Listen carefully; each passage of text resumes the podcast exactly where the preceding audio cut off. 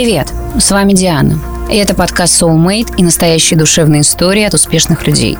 Со мной вы узнаете, какие на самом деле чувства и эмоции скрываются за выдающимися достижениями и карьерными взлетами. Мы будем говорить с моими гостями обо всем, и я надеюсь, вы получите массу удовольствия и вдохновения для собственной жизни.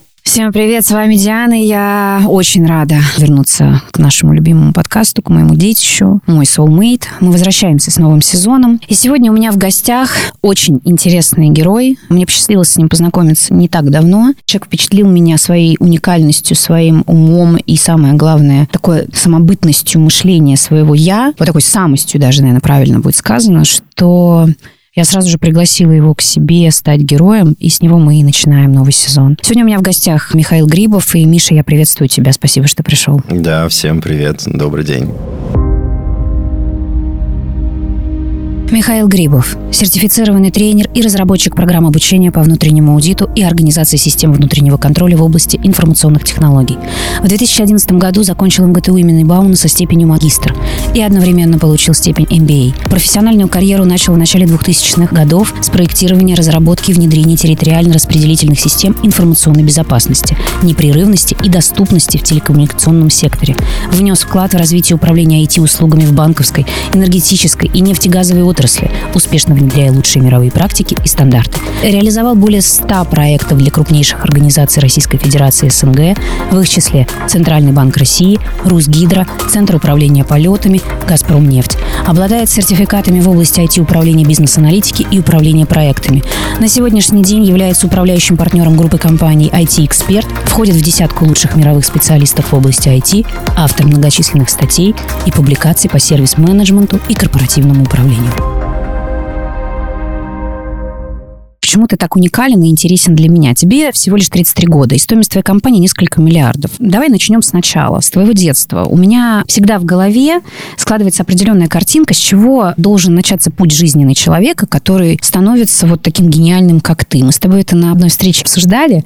Ты разрушил все мои шаблоны, я хочу, чтобы ты их разрушил еще раз уже для слушателей, потому что это очень круто. У меня двое детей. Я смотрю, как они играют, во что они играют, чтобы вот вычленить вот эту вот фишку, особенность, да, их мышления и в это направить. Вот к чему ты с детства проявлял интерес с точки зрения своих увлечений? С самого детства нравилось организовывать какие-то ивенты или организовывать людей, на что-то их подталкивать. В школе, наверное, там с первого класса были такие моменты, когда, ну, скучно было, реально очень скучно, особенно в первоначальные вот эти годы, когда там тебя учат читать и считать. В то время были такие жвачки, типа турбо, лафыс. Да.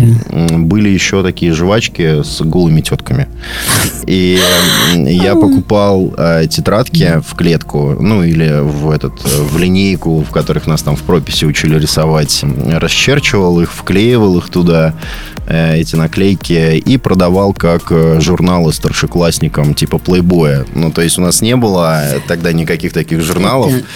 И получалось очень даже неплохо. Слушай, а вот у меня вопрос. Ты же еще на севере жил, не в Москве. Крайний север, да. У нас там полгода день, полгода ночь. Вот эти северные сияния, все нон-стоп. Гонки на оленях упряжках на Новый год мы устраивали. Слушай, ну когда ты мне рассказал, что ты там продавал э, псевдо-порно-журналы, э, которые просто расходились среди старшеклассников задорого, я была просто в шоке. Это надо какой-то мозг иметь, предпринимательскую жилку, и просто вот, ну, у меня не мэчилось это. Ты был при этом достаточно из обеспеченной семьи, насколько я знаю. И вот смотри, вот этот доступ к первым компьютерам, это было как раз-таки заслуга родителей, возможность того периода их давать вот вам, детям, определенные вот эти вещи. Но при этом, при всем, ты не пошел по их стопам. Вот почему? Почему так случилось? Не было ли желания изначально пойти вот по Паратуриной дороге. У тебя родители нефтяники, насколько я понимаю. Строительство, то есть это шахты угольные. А, угольные, да, край, Крайний север. Нет, вообще не хотел. Наоборот, хотелось как можно быстрее сбежать с всего этого, потому что два человека, когда там с одинаковым образованием занимаются там примерно тем же самым, ты каждый день слушаешь про все вот эти инженерные вещи, какие-то дранки, склянки, какие-то подкопы, высоты и все остальное. И помимо того, что как бы они дома постоянно об этом этом говоря, так еще в любое свободное время, и ты начинаешь понимать, что ты хочешь заниматься чем угодно, а лучше всего где-нибудь на другой планете, но не заниматься никаким строительством вообще. Поэтому, когда первый компьютер купили, ну, то есть это было, там был где-то там 90, наверное, шестой год, примерно это, это еще когда там Intel Pentium 1 были там 133 мегагерца и стоили они как там пол квартиры в Москве. Ну, как бы для меня это уже было интересно. То есть там все новое абсолютно. Не, не тетки голые. Э, не тетки голые абсолютно, да. То есть там можно было поиграть. Тогда же не было еще вот этих всех виртуальных интерфейсов. То есть там какие-то строки команд были, там Windows 95. Он когда загружается, там инструкция тебе высвечивается, как пользоваться мышкой, что это вообще такое. Собирались там, играли в какие-то игры. Ну и так как он там постоянно барахлил, так как это винда, да, постоянно что-то там летело, приходилось э, разбираться. Ну и чем дальше, как бы, тем больше ты начинал mm-hmm. понимать, как там все это устроено. Когда ярко выраженно начала проявляться твоя тяга к IT, потому что надо тут два слова сказать про то, что юность у тебя была очень бурная, и детство тоже, и ты ввязывался во все, просто во все возможные авантюры и творил бог знает что, потому что когда по приезду в Москву mm-hmm. В школе было реально очень скучно, прям очень скучно, то есть э, я практически, наверное, не готовился ни к чему, постоянно какие-то штуки устраивал, то казино там внутри школы открыл, а Дальше там охранников выставлял. Ну, фишки, когда были вот эти вот, э, мы в них играли. Я сделал ченч вот этих фишек на деньги. Там все скидывались с утра, когда приходили в школу э, на обед. Мы делали ченч. Как Потом... тебе это разрешали? Да никто не разрешал, как бы, то, что не запрещено, то разрешено, как бы там всегда принцип был такой, как бы всем было весело, ну, как бы дети, чем им еще особо заниматься, то есть у нас не было ни айфонов, у нас не было ни айпадов, а, как бы в баскетбол не поиграешь на перемене, как бы, а тут э, можно такой экшен сделать, то есть там какие-то черепашки-ниндзя, там что-то еще, вот эти все фишки, все новенькие, плюс еще деньги можно Ты брал за, этого, за это деньги, я правильно? Я брал просто определенный процент, то есть мы входили в круг на перемене там разные классы, играли. Потом в конце дня я просто менял эти фишки на деньги, оставлял там процент небольшой себе. Потом уже, когда там, а, наверное, там через полгода, когда там старшекуры начали подходить по поводу кэша, пришлось купить там несколько старшеклассников, Потом произошел взрыв на шахте, шахту закрыли, и мы перебрались в Москву. В семьей? С семьей, да. Но сестра у меня уже здесь училась в МГУ, а э, как бы я пошел там в среднюю общеобразовательную школу. Скучать дальше? Э, это было еще хуже, как бы, ну вот более унылого заведения я вообще просто найти не мог. То есть, по сравнению там с тем, что там у нас было на Крайнем Севере, здесь мне казалось, что дети просто лет на пять, наверное, уже отстают. Я там первоначально как бы, ну, думал, надо как-то выделиться. Там на уроке делал там две домашки, два этих занятия вперед, там все вот эти задания. Потом я понял, что это все бессмысленно, потому что мозгов это абсолютно никаких не дает. К доске, когда вызывали, я просто с места там называл уже какие-то ответы. Мне говорили, не надо смотреть в ответы, выйди, напиши. Я диктовал. Ну, то есть, мне было прям очень скучно и очень лениво. Потом мы участвовали в всяких олимпиадах. Э, школа, когда там выводится, она там занимает там в Москве какое-нибудь там второе, третье место, там дают субсидии, поэтому у меня с директором всегда были хорошие отношения. То есть, мы там висели на доске почета, и нас особо никто не трогал. То есть, мы, в принципе, могли творить, что хотели. И потом родители на все это дело посмотрели, как бы одни пятерки, говорят, ты ни хрена не делаешь, в школу уходишь, какие-то тебе оценки ставят. К чему ты вообще стремишься, молодой человек? Где твоя мотивация? А, Все а, легко тебе дается. Да, наверное, говорит, всех купил и запихнули меня в физмат лицей при Бауманке, короче, на Курской. Я туда пришел. Единственное, наверное, пришел в футболке и джинсах. Там еще второй такой же был. А, мы с ним как-то сразу подружились. Мы с ним сели на заднюю парту. Кстати, между прочим, он сейчас э, управляет огромной инвестиционной компанией, почти под миллиард долларов. Как бы мы друг друга нашли. Сразу. Сразу, да. Авантюристы. Но он, кстати, он тоже был авантюрист. Мы как бы много чего устраивали. Ничего особо не изменилось как бы в этой школе по сравнению там с предыдущей. То есть на первом этаже у нас там была студия звукозаписи. Там Макаревич э, держал в свое время, потом оттуда съехал. Мы, собственно, сразу же организовали там все вечерухи, там сейфовые двери двери, никто туда войти не мог, мы просто делали, сделали дислокацию. Разные истории там были, как бы всегда был постоянно какой-то экшен. Но учителя, в принципе, все любили, классный руководитель любила. Информатика там была ужасно, конечно, скучная. Я думаю, вот с того момента, наверное, примерно я понял, что бабки, они даже лежат, наверное, не где-то в ивентах, не в игровых вещах, а где-то внутри технологий, потому что как бы там пик уже такой особый был. Все вот эти на мобилки стали пересаживаться, там какие-то программки себе там ставить. То есть все начинали погружаться. То есть тогда еще там с медленным интернетом пытались зайти mm-hmm. на YouTube, там платили какие-то космические деньги там за мегабайт. Я понял, что как бы эта тема прибыльная. И тогда, я думаю, надо разобраться, как вся эта тема работает. И пошел на курсы при Бауманке по программированию. Там всякие взрослые дядьки сидели, я посмотрел, что как, и начал потихонечку писать. Ну, то есть, в принципе, интересно было. По сути, как что-то строить, конструировать, как организовывать какую-нибудь деятельность. Единственное, только ты в мозгах все это mm-hmm. прокручиваешь изначально. И написал там парочку программ, ну, в том возрасте, как бы, ты же не будешь там писать э, там ERP-систему либо CRM по автоматизации продаж. Понятное дело, ты ребенок, как бы, и все, что тебя интересует, это там доступ к чему-нибудь получить, там какой-нибудь пароль украсть, что-нибудь еще.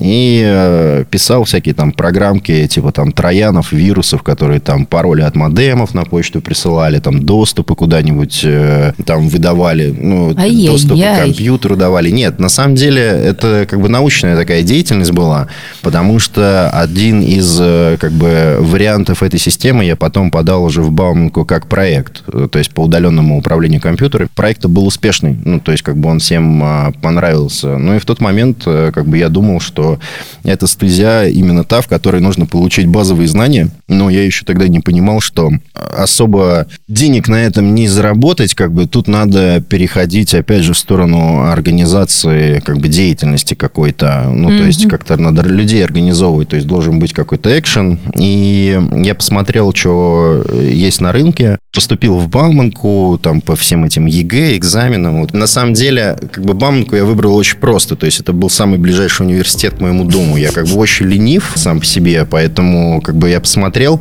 там по прямой на такси, там 15 минут, и я думаю, нормально, как бы можно поспать, тем более пары можно прогуливать, как бы удобно, ресторанов там много, баров, всего остального. И я сдал, но поступил, я еще такой думаю, куда идти, там же много разных факультетов, а так как я набрал максималку, я смотрю, там есть космос. И я такой думаю, о, я же как бы говорил родителям, что буду заниматься чем угодно, но на другой планете, лишь бы только не строительством. И пошел на управление космическими летательными аппаратами. Я был самый тупенький среди всех, кто там Серьезно? был. Там ребята были просто космические, как бы они э, реально кулибиные, делали просто невозможное. То есть, если мне нужно было, например, там до экзамена там потратить там недельку, чтобы что-то почитать, то эти ребята, они просто спали после какой-то пьянки э, на лекции, которая читалась первый раз, а там про какой-нибудь термоядерный синтез, либо про управление каким-нибудь беспилотником, стабилизацией, там, уравнения с тройными интегралами.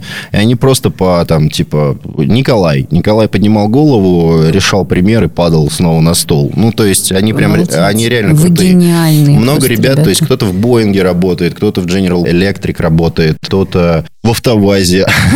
Ну, никто из них не работает, не, не собственники бизнесов. Вот понимаешь, почему уникальность твоя? Потому что вашего формата люди, единицы, кто становится вот такими вот э, держателями больших денег. Как правило, это всегда кто-то, кто работает на кого-то. Понимаешь, да, это обслуживающая история, хоть и очень востребованная, хоть и очень сейчас, мы сейчас к этому подойдем, потому что эпоха диджитализации, мы сейчас будем об этом много говорить, но я выстраиваю вот эту логическую цепочку, и почему ты для меня, я тебе сейчас секрет открою, вот воистину тебе скажу сейчас, ты мне очень интересен, импонируешь, потому что я в людях очень редко ошибаюсь.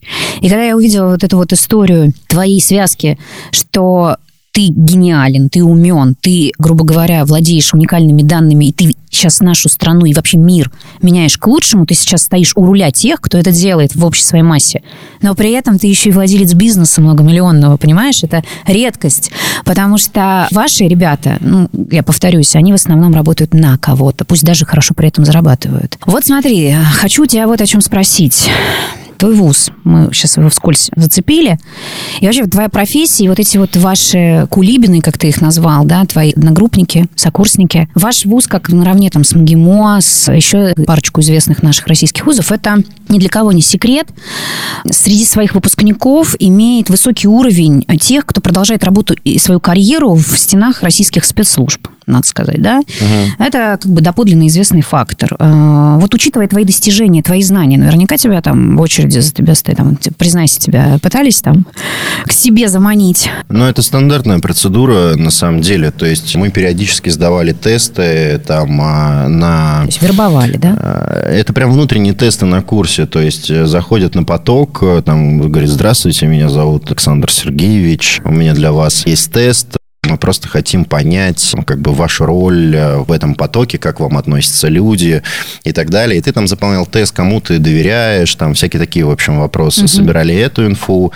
Потом э, там еще кучу всяких тестов сдавали. Потом там есть такой у нас там спец отдельно здание, куда тебя там вызывали, там рассказывали, э, какие у тебя есть перспективы, сколько языков нужно знать, как все это будет выглядеть, mm-hmm. какие контракты идут mm-hmm. и так далее, и так далее, и так далее. Но как бы все это было я очень долго отказывался, потом э, там какую-то работу проводили, моим родителям звонили. Слушай, но тем не менее, ты же начал с Роскосмоса, поправь меня, да? Ну да, то есть так как у нас космические летательные аппараты, то нам, в принципе, путь это был туда. То есть мы и практику проходили, много там чего делали, но, опять же, я встречался с ними, общался там в ЦУПе, смотрел там, как они двигаются. Ну и на тот момент, конечно, это там не было такого пика, как сейчас там у Илона Маска, там по запуску всего. То есть там достаточно такие небольшие заработные платы. Там к 40-50 годам там более или менее, конечно, можно прилично зарабатывать, ну, как бы для рабочего человека, кто там работает на кого-то. Но перспектива мне особо это не понравилось. Поэтому как бы я пошел там по другому пути. Когда я учился еще в Бауманке, я же поступил на специалиста. Чтобы получить специалиста в Бауманке, нужно отучиться 6 лет. И я понимал, что как бы тут 6, 6 лет сейчас отучусь, как бы буду космонавтом, очень круто. Но нужно какие-то бизнесовые вещи еще изучить.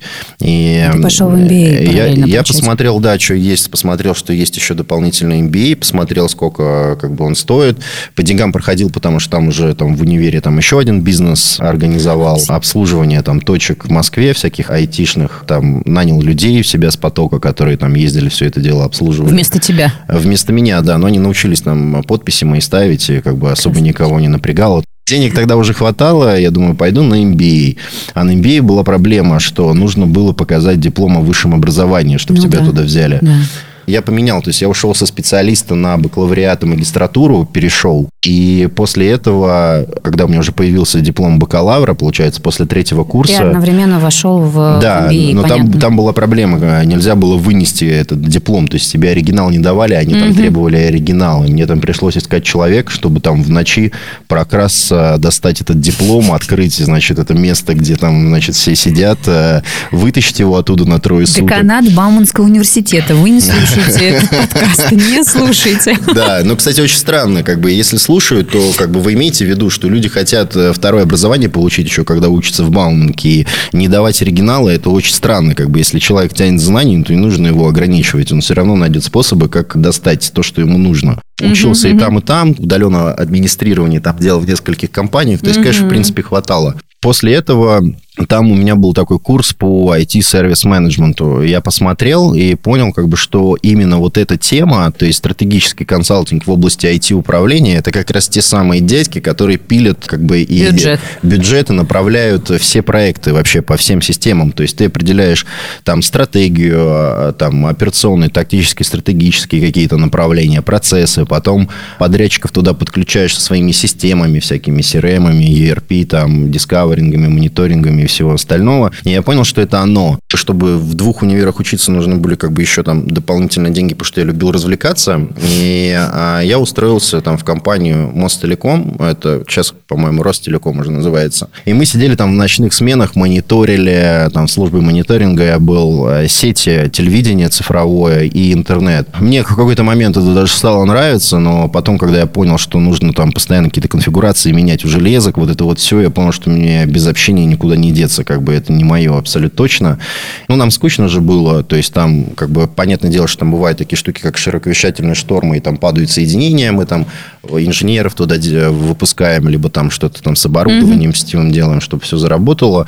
Но там ночные какие-то штуки были, то есть да, э, делать было особо нечего. Ну, и мы подняли там пару серверов для того, чтобы играть там в контру, вот во всякие такие штуки. А так как у нас как бы там очень быстрый интернет был, то я поднял сервера там в наружке, чтобы могли другие люди подключаться, но как бы не подумал о том, что это будет супер-мега популярно. Они как бы тогда уже были популярны, но особо киберспорт еще тогда, наверное, не развивался. И в один прекрасный момент э, столько подключилось народу там со всего мира, что там соединение начало падать в телекоме. Мне пришлось эти сервера отключать как бы тайком, потому что как бы там разбираловка была бы, конечно, конечно нехилая. Когда, собственно, я понял, что куда нужно двигаться, я решил устроиться на работу в компанию для того, чтобы как бы, получить опыт у людей, которые давно этим занимаются. И это был IT-эксперт? Это был IT-эксперт, да. То есть меня собеседовали там три уважаемых больших дядьки. Долго очень меня там по всем вопросам штудировали.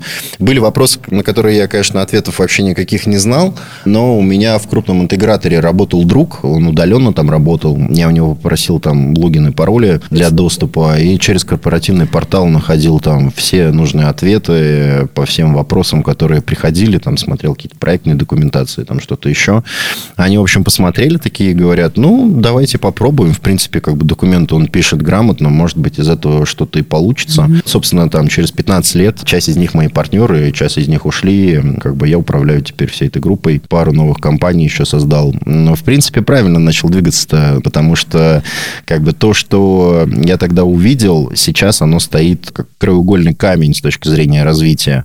То есть все, что сейчас говорят там про цифровые трансформации, искусственный интеллект и все остальное, как бы тут ничего нового нету. То есть трансформации они были, просто назывались сервисным управлением в свое время, а сейчас просто это цифровые сервисы, а не обычные сервисы. Ну и потом вот это все, оно как-то объединилось. То есть ты как-то, когда приходишь в эту точку, понимаешь, зачем тебе нужны были все вот эти предыдущие uh-huh. моменты в жизни. И начал начал развивать эту тему. То есть учебный центр э, начал продвигать. Подписали мы новые соглашения там, с голландским университетом, чтобы читать эту тему по цифровой трансформации здесь, в России.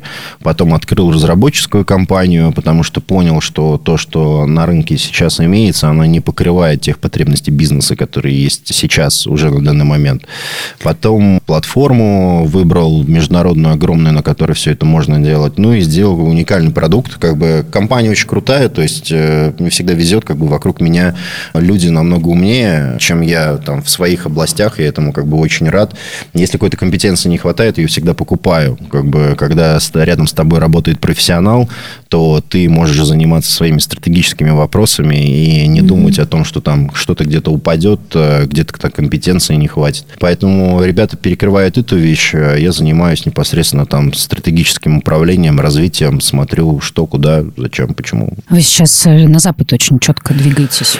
Да, следующий этап э, наш, то есть мы сейчас вывели отдельную компанию, э, зарегистрировали ее в Сколково, то есть сейчас там смотрим на бизнес-ангелов, смотрим там на инвестиции, готовимся, ну, как бы абсолютно точно получится, потому что как бы мы здесь, когда делали проекты, там в крупных организациях, там типа Центрального банка, там перестраивали им всю систему IT-управления, там на протяжении многих-многих лет там централизация, децентрализация, то есть все эти штуки уже проходили, и там всегда крутилась большая четверка. Ну, как бы это обязательное условие в крупных компаниях. Я просто смотрел, что они делают, и, если честно, за все эти годы надоело переделывать. За кем-то. За кем-то. Плюс ко всему, как бы по нашей теме, там ребята тоже у нас обучаются, поэтому мы понимаем, и мы работаем по международным методологиям, мировым.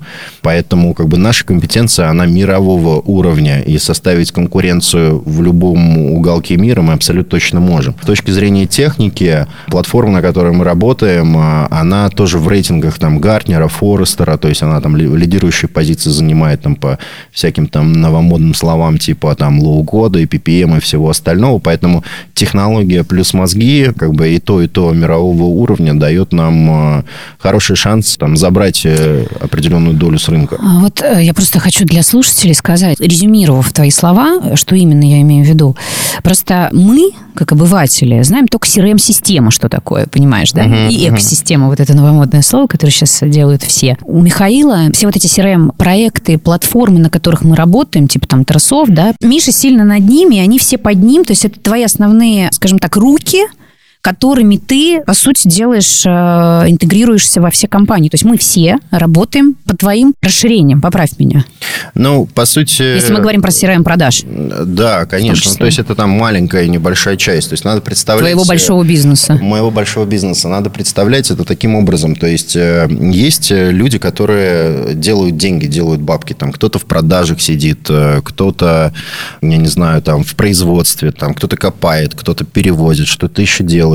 Вот это все определенные бизнес-процессы в организации, да, и у каждого из этого процесса есть какая-то своя системка, там CRM может быть какая-то, да, там что-то еще, какая-то служба поддержки всегда присутствует. Наша задача это организовать. То есть, если мы берем крупную организацию, там помимо простых обывателей может работать там 10, 30, 40, 50, 100 тысяч айтишников, которые чем-то занимаются. Кто-то разработкой, кто-то эксплуатацией, кто-то непрерывностью, там, кто-то тестированием, кто-то обслуживанием каких-то систем.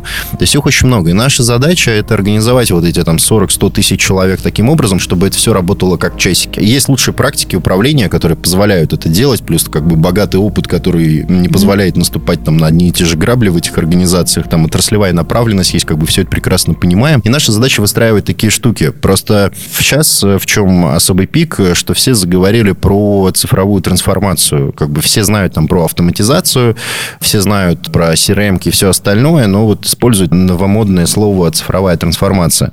Как бы если просто объяснить, что такое цифра, цифровая трансформация, то вот представьте себе, то есть э, у вас есть какой-то рабочий где-то на далеком севере, который роет котлован, например, там лопатой каждый день это делает. У него там огромные руки, там борода, значит, шапка-ушанка. И он приходит э, и хочет получить, э, там, в отпуск хочет поехать, там, за счет, там, северных своих на два месяца, там, в Сочи поехать угу. отдохнуть. Как? И ему Классика. нужно получить там справку какую-то, там, 2 НДФЛ, либо что-то такое. То есть, как во времена автоматизации это выглядело? Он приходил там к тете Маше в бухгалтерию, говорит, хочу в отпуск, дай мне справку. А он говорит, ну... Лучше путевку еще, да? А лучше путевку, сразу все вместе. Она идет там к, к руководителю. Руководитель говорит, ну, вот в такой-то промежуток только могу его отпустить. Потом там идут к HR что-то согласовывать, потом там бухгалтерия, потом они делают запрос в Москву. Москва принимает эту заявку, там смотрят, там могут они ему выплатить отпускные, не могут они ему выплатить, могут они ему дать эту справку, не могут. Ну, в общем, долгий такой процесс. И у каждого этого процесса есть какая-то система. У HR своя, у бухгалтеров своя, там, у там, руководства своя. А цифра – это сокращение цепочки поставки. То есть вот э, это услуга. То есть это как, например, там мы хотим э, кэш поменять при помощи мобильника, хотим резко доллары купить. Да, нам не надо сейчас идти э, там, в, в отделение банка, в обменник. Мы это делаем по касанию. Это тоже как бы цифровая услуга. В случае с рабочим это как бы очень простая вещь. То есть заходят там в здание, стоит такой автомат, типа, который деньги на телефон раньше можно было Киви. кинуть. Киви. Он подходит к нему, там стоит камера, она его идентифицирует, говорит, там, здравствуйте, Михаил там рада вас приветствовать. Открывается у него такой каталог услуг с большими кнопками прямо под его пальцы.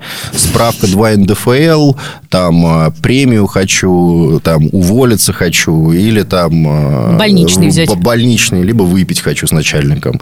И он нажимает на эту кнопку, а дальше уже система что делает? Она его идентифицировала, поняла, в каком он городе находится. Эту заявку автоматом отправляет к руководству, руководство отжимает кнопку, говорит, да, подтверждаю, приходит это к HR, HR подтверждают, она уходит. Это все автоматом происходит. Она уходит в Москву, в Москве там все это подтверждают. И ему приходит э, сообщение, ему говорят, там, типа, можете распечатать или забрать там у тети Маши справку, или автомат сам выдает ему эту справку, он и забирает и уходит. И на, вот. на карточку пришли отпускные. На карточку пришли отпускные, путевку ему выделили. Ну, то есть все, все сделали. Вот это, собственно, и цифра, вот это и есть услуга. По традиции нашего подкаста я выбираю напиток для героя, который, как мне кажется, ему подходит наибольшим образом. И сегодня у нас Вольтровиесса де Парама Крианса. Винодельческое хозяйство Вольтровиесса – коллекция трендовых и редких вин в современном и вместе с тем аутентичном стиле, расположенная в самом центре Рибера дель Дуара. Наша главная цель – создавать вина, отражающие уникальный теруар, который является нашей идентичностью. Мы выращиваем и винифицируем виноград с каждого участка отдельно, чтобы получить максимальное выражение сорта, и считаем, что влияние дуба не должно скрывать индивидуальность вин. Серьезное вино со среднеплотным упругим телом и тонкими, хорошо интегрированными танинами, сохраняющее свежесть благодаря кислотности и минеральности. Спонсор нашего проекта – Ильвайн. Ильвайн – это амбициозный проект группы компании «Лудинг», Мы соединили в этом проекте 25-летний опыт работы в сфере алкоголя, партнерские отношения с ведущими виноделами и производителями крепкого алкоголя из ключевых регионов мира от Франции до Австралии, а также лучшие технологические решения, чтобы сделать сервис по выбору вина максимально удобным. Начните свое винное путешествие вместе с Эльвайн, и выбор вина станет увлекательным и интересным. Наш спонсор Эльвайн выбрал для тебя очень интересный аромат и вообще фантастический запах от него, букет, поэтому мы сейчас его с тобой красиво, ты его красиво разольешь, а мы с тобой его красиво выпьем. Ага, так. Я прям в предвкушении. Угу. Ну что, за тебя и за твои успехи за цифру. Что скажешь? Прекрасно. Прекрасно? Идеально. Ну, супер. А теперь мы постепенно подбирались к будущему, ты его сейчас частично затронул. Вот смотри, ты создаешь экосистемы Сбербанку, Норникелю, еще огромному числу крупнейших корпоративных структур в России. Ты, по сути, творишь будущее, о котором мы можем только предполагать, но ты его уже знаешь сейчас. Скажи мне, что будет в ближайшие 20 лет? Ну, все очень сильно изменится, все уйдет э, в сторону экосистем. То есть тот, кто владеет информацией, по сути, владеет миром. Много кто об этом говорил, и искусственный интеллект, как бы все про него там очень много говорят, но на самом деле как бы штука очень опасная. То есть если сейчас угу. на него посмотреть, возможно, это не так, как бы не хватает ему вычислительной мощности. То есть квантовые компьютеры, которые помогут разогнать яишку там, в тысячи миллиона раз, э, как бы, ну, это реально большая опасность. То есть то, что мы наблюдаем сейчас, э, это, например, там машины, беспилотники, там, тесловские, да, то есть они же тоже работают при помощи яишки. Они смотрят на дорожные события. В каждый момент времени одни обмениваются между собой информацией о том, что произошло. То есть, да. по сути, это mm-hmm. такой огромный мозг, который постоянно обучается, и он сто процентов будет в определенный момент умнее и быстрее, чем мы. Для того, чтобы все это грамотно работало, нужны данные. Mm-hmm. И все данные сейчас собираются со всех. То есть там банки собирают информацию, телекомы собирают информацию, ритейлы собирают тебе информацию. И все уходит э, в сторону экосистем. Ну, как бы чем данных больше, чем экосистема более расширенная, чем больше точек соприкосновения, тем больше и чем удобнее удобнее ты можешь оказать услугу пользователю. Например, коллаборации там банка, телекома и ритейла, которые там сейчас там повсеместно производятся всеми, дают огромнейшие возможности. То есть, например, там в моменте, когда вы едете по дороге, камера считывает ваш номер, определяет вас по базе, какая у вас тачка, какого она года, проверяет, есть ли у вас там страховка, либо когда вы ее купили, э, может посмотреть там какие какие-то балансы. И в моменте, пока вы едете по шоссе на, там, через там, километр на там, дашборде, выдает вам, купите страховку каска со скидкой там, 50% специально ага, для автомобилей Porsche черного цвета, если да, вас... на который ты едешь, за, за, говоря, Если да? вас зовут Михаил, ну, еще 5% скидка дополнительная. И ты такой думаешь, что неплохо, мне же реально надо это сделать. И я Михаил, по счастливой случайности. Я еще Михаил, тут все, все абсолютно совпало. совпало. Либо в моменте, когда вы там заходите в магазин, хотите купить кефир, например, э, можно понять, например, сколько денег у вас на счете, можно понять, в каком магазине вы конкретно находитесь, идентифицировать вас. Если банк понимает, что, например, там вам не хватает э, денег на кефир, да. он вам сразу в приложении выдает рекламку, э, либо... Возьми в рассрочку кефир. Уведомление кидает, типа, купите в рассрочку, либо вот вам там... Кредит 10, 10 рублей рублей кредита с рассрочкой на тысячу лет можете ну, купить это все, его. конечно, утрируемый, но так оно и будет работать. Ну, так, так оно и будет работать. Очень много вещей, то есть э, там камеры видеонаблюдения, которые сейчас используют наши службы для идентификации людей на улице, то есть вас могут найти в любой момент, mm-hmm. где бы вы ни находились. Извини, что перебиваю. Все, что ты говоришь, это реально круто. Я вот, ну, несколько раз э, там были у меня опыт проживания за границей, и я понимаю, несмотря на то, что там в разные периоды времени, понятно, что все меняется, я понимаю, что весь мир просто безосновательно просто отстал от нас. Вот просто как, как ни крути, поправь меня, если я ошибаюсь в тех или иных областях. У меня просто бывают частые дискуссии дискуссии на предмет наших возможностей с иностранцами, и у меня всегда болит за это душа. Временами люди обесценивают э, свои возможности, я имею в виду возможности нашей страны. И вот, учитывая твой бэкграунд и твои данные, скажем так, твой опыт, ты мог, как делают это все, продаться за границей очень легко и непринужденно. Угу. Почему ты этого не сделал? Ты здесь видишь какие-то реалии, которых не видят те, кто уезжают на заработки? Почему? Ну, уехать, по сути, это сдаться. Я не очень понимаю, как бы, неважно, где ты находишься, ты можешь заниматься тем, чем любишь в любой точке мира. Это абсо- факт. А что такое сдаться? Перед кем сдаться? Ну, грубо говоря, это как, как будто ты уходишь от проблем. Как бы здесь не получилось, вот там абсолютно точно получится, да, это... то есть там вода более прозрачная, там ну, воздух да. более чистый, люди более веселые, как бы, ну, по мне это все просто обычное оправдание, как бы, ты можешь запустить бизнес здесь, и если хочешь, запускай его параллельно здесь здесь, еще и там. Успех – это как бы два параметра.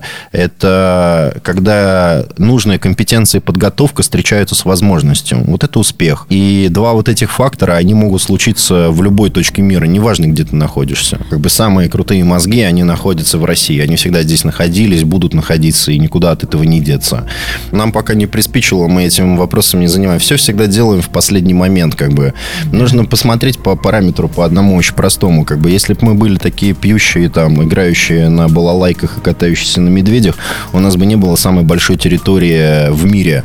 С э, населением сколько у нас? 120 миллионов, там 130 миллионов, наверное, там в совокупности, наверное, на всю эту огромную географию, как бы сколько раз пытались нас захватить, э, ну, как бы ни у кого никогда ничего не получал. Мы только расширяемся, что самое интересное. То есть, и говорить о том, что у нас нет возможности, ну, если будет критичная ситуация, там резко начинается там что-то глобальное потепление, мы будем первые, кто улетит полетит э, на Марс, а потом еще Илона Маска себе посадит отдельно в кабину. Ты серьезно как бы, Я в этом больше, больше, чем уверен. Как бы. Но все равно русские, даже которые уезжают, им э, хочется вернуться в Россию там, в определенный момент.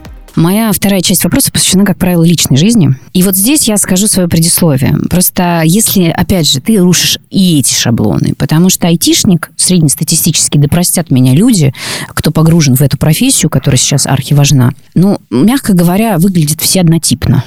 И особенно девчонки. Просто, чтобы вы понимали, Михаил, это... Я даже не знаю, как сказать. Сколько в тебе веса? 95 килограмм ежегодно. А, ежегодно 95 килограмм чистой массы, чтобы вы понимали. Атлет, красавец невозможный. 33 года, молодой миллионер, весь в татуировках, просто брутал. И это надо просто понять. Но, ну, опять же, не вписываешься во все стереотипы про айтишников. Тем не менее, в твоем статусе на Фейсбуке в параметрах написано, что ты повенчан с IT. Угу. Что это значит? Все, что я делаю, одно связано с информационными технологиями. Вообще абсолютно все. И обучение, которое мы создаем, программы, консалтинги, mm-hmm. встречи, все мои друзья, все мои айтишные. Сейчас время такое, как бы цифры, никуда от этого не деться. Ты не женат? Я не женат. Я был женат два месяца после одной там поездки в Тай э, на острова Пхипхи. Я случайно вернулся женатым человеком. Я случайно вернулся женатым человеком, но как бы через два месяца мы поняли, поняли, что... Я хочу быть повенчан с IT. Я хочу быть повенчан с IT, как бы однолюб, и никуда от этого не деться, развелся. Какими собственными достижениями ты гордишься? Дочкой я горжусь. Это ты забежал вперед. Я хотела сказать, что ты отец-одиночка, и это отдельная а, история. Ну ладно, говори. Ну, это прям вот основное, как бы, чем я реально горжусь. Я этого очень хотел. Реально хотел именно дочку. С парнем не знаю, потому что, как бы, ну, парней ты понимаешь хорошо, а девчонки для меня всегда были какой-то загадкой. Я подумал, что как бы если буду воспитывать с нуля, то, возможно, лет через 20 мне удастся хотя бы немного разобраться, как все это устроено. Но это было, она копия ты. Ей три года сейчас. Да. Только-только исполнилось. Да. И ты папа. Один воспитываешь без нянь. Воспитываешь свою принцессу. Вот какой ты папа? Не знаю, она просто нереально крутая. То есть у меня проблем с ней вообще никаких нету. Она супер-мега спокойная, она веселая, и вот в любой момент, что бы ни происходило, как бы, какие проблемы бы не были, ты приходишь, она улыбается, она какая-то веселая, и ты просто не можешь быть другим. То есть ты автоматом становишься такой же.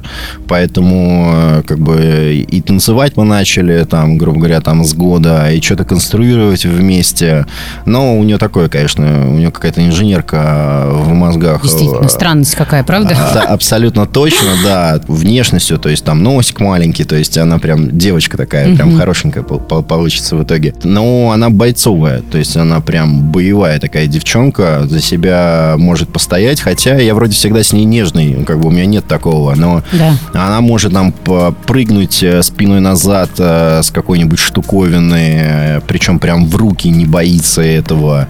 То есть какие-то огромные собаки, что-то еще ее не пугает, то есть она спокойно вообще к этому относится. Там инженерная мысль у нее какая-нибудь там, она себе может сконструировать какую-нибудь кроватку из стульев, подушек или чего-то еще, и это там было где-то в полтора года, два, то есть я реально просто очень сильно удивлялся тому, как бы ты вроде смотришь, беспомощный какой-то маленький ребенок, что он может, а потом смотришь, как мозг работает. То есть у них вот эти вот э, нейрончики, конечно, uh-huh, uh-huh. работают в тысячи раз быстрее, чем у нас. И я как бы понимаю, что именно в этом возрасте ты можешь свободно начать разговаривать на нескольких языках, ты можешь много чего изучить и понять, да. что в дальнейшем а, будущем, как бы там, начиная лет 7-8, тебе уже будет намного сложнее делать. И uh-huh. я как бы по максимуму сейчас стараюсь использовать вот эти возможности ее мозга, мозга, то есть мы там что-то рисуем, что-то лепим, разговариваем по-русски, по-английски, то есть по-разному. Я смотрю, для нее это как бы все в радость, ну как бы все как игра идет, а да, да. оно же намного проще всегда проходит. Ты осознаешь свою ответственность в вопросе того, что ты, в общем-то, один из немногих умных, скажем так, людей нашей планеты и входишь в десятку топовых IT-мировых экспертов. Ты сейчас творишь, как я уже сказала, будущее своими руками. Вот в этом во формате ты ответственность свою осознаешь? Осознаю, конечно, каждый день ее осознаю, потому что большое количество людей, которые на тебя работают, ты всегда думаешь о да. них них. То есть, э, когда запускаешь какую-то новую идею, всегда думаешь, как поступить, где привлечь деньги, потому что понимаешь, что у всех семьи, у всех дети, у всех ипотеки, кредиты и все остальное. И даже в моменты какие-то критические, когда там происходит, где там заказчик не платит, что-то еще, просто приносим свои бабки, вкладываем их, чтобы выплачивать все вовремя. А в рамках масштаба мира, вот ты понимаешь, какой ты сейчас вклад несешь? В рамках масштаба мира есть несколько проектов, таких стратегических, крупных, которые мы 100% запустим, это просто дело времени. Угу. Там один из проектов это Future Impact, там Рубена Варданяна, в котором мы сейчас собираемся участвовать. Это по обучению э, людей, те, кто хотят переучиться, либо получить профессии там в рамках цифры, угу. которая сейчас идет. У нас же по данным Минсвязи, Минцифры порядка 80 тысяч недостатка именно IT-специалистов.